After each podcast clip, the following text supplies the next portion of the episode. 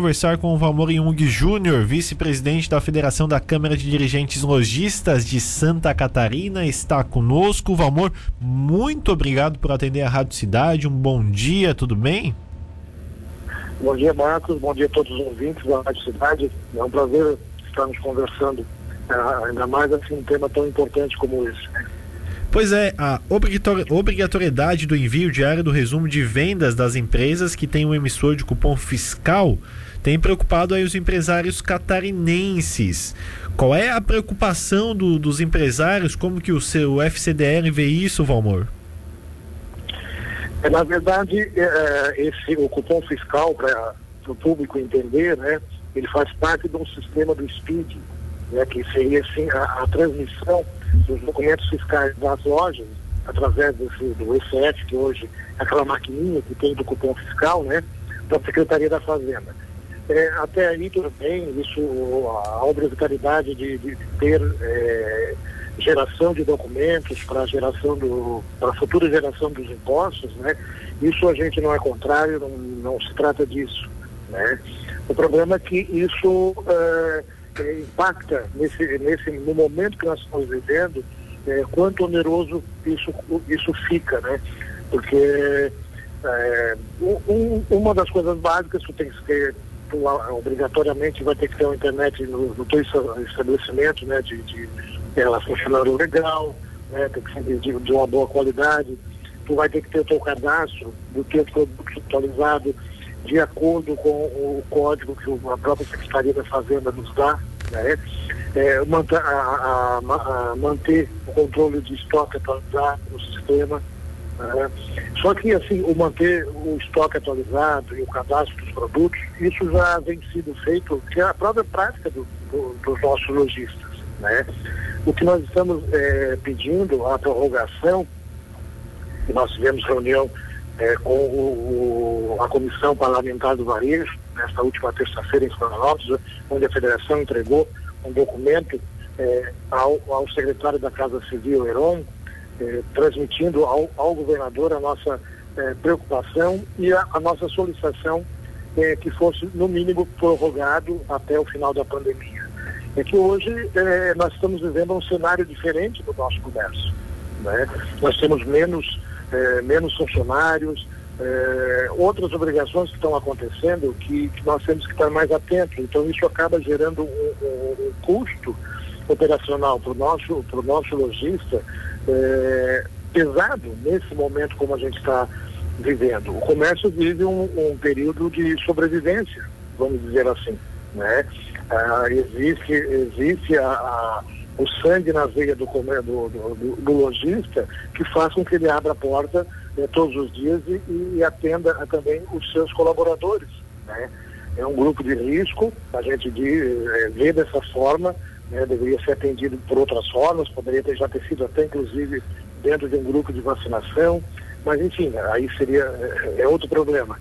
Mas a, a, então nós entregamos esse documento pro, para, o, para o secretário da Casa Civil, o Heron Giordani, para que ele levasse junto ao governador essa nossa preocupação, que não se é contra, né, não, não se é contra que se, que se faça isso, mas que se dê um prazo maior. Nós não temos hoje, é, é, temos poucas empresas capacitadas para desenvolver esse, esse software dentro das nossas lojas.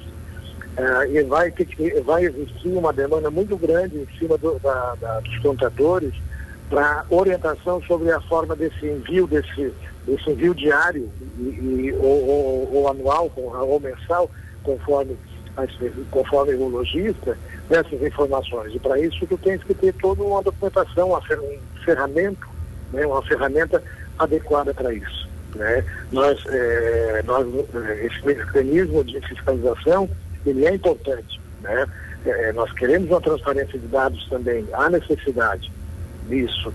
Só que vamos dar um tempo para que a gente possa se adaptar e o investimento que se faz é, com relação à, à, aplicação do Bloco X, né, a implantação é, propriamente dita dentro das nossas lojas, a gente tenha uma maior é, prazo para que isso aconteça, para que a gente possa preparar, inclusive, os nossos funcionários, né, os nossos colaboradores com relação a isso.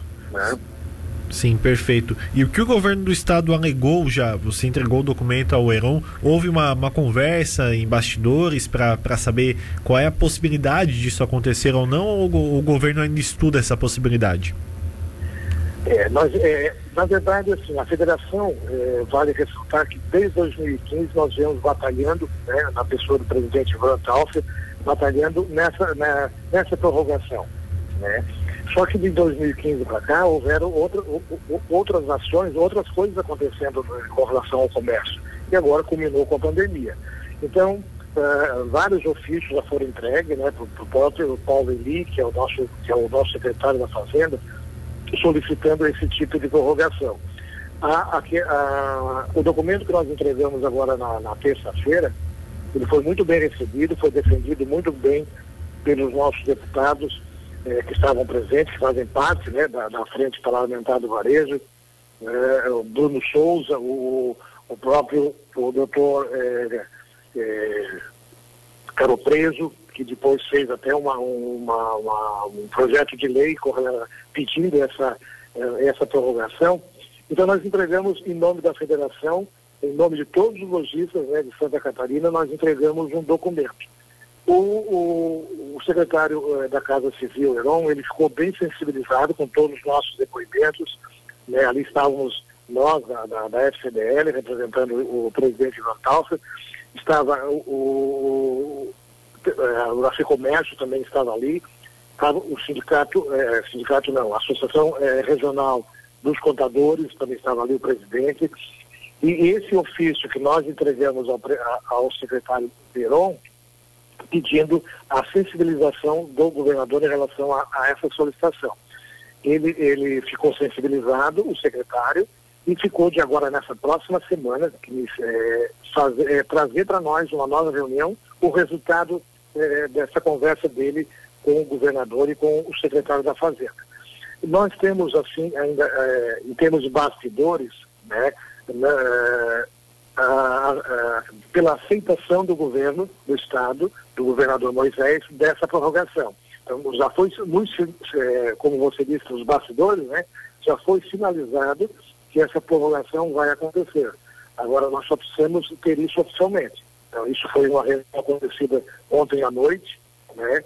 E, e, basicamente nós temos a informação, né? Temos a, a, certeza que nós conseguimos sensibilizar o governador com relação à prorrogação.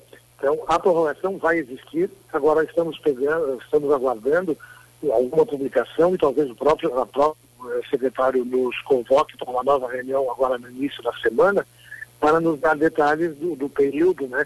Nós pedimos que ela fosse prorrogada até uh, o final da vacinação, o final da pandemia, né? Para que a gente possa nos preparar para isso, né? Mas eu acredito que foi positiva essa nossa reunião, já, já, já temos sinais, né, da, que foram é, acatados pelo governador Moisés, agora só está faltando realmente oficialmente nos passar essas informações. Perfeito, então. Outra questão que eu queria é, perguntar para o senhor é: vários segmentos do comércio teriam que implementar é, é, esse novo modelo. Aqueles pequenos comércios teriam condições de implementar? Isso é uma coisa muito onerosa para o comércio? Olha, não vai ter. todo, todo comércio vai ter que ser implantado. Tá? Todo, todo, todo comércio. existe um trâmite, né? existe uma. Aí existe um planejamento com relação aos tipos do comércio, as modalidades, alguns já estão funcionando, inclusive, alguns já têm. Ah, isso que está pegando, porque nós temos pequenos comércios que não têm condições de, de manter uma estrutura como essa, de controle e tal. Mas o que, que nós estamos solicitando também é, em paralelo a isso? É que seja implantada de forma é, já abrangente a nota fiscal do consumidor eletrônica. Então ali é, a gente acredita né, que a Secretaria da Fazenda terá um controle é, perfeito de tudo aquilo que está sendo comercializado. Então os impostos, a, a preocupação com, com, relação a isso, ela vai acontecer, ela vai vai estar tá bem transparente na, na, na exigência da, da, da, da efetivação é, no geral da nota fiscal eletrônica. Santa Catarina é o único estado que não está totalmente plantado a nota fiscal eletrônica. Nós acreditamos que se você controlar a saída da sua mercadoria, você vai pagar imposto exatamente aquilo que você é, comercializou. Né?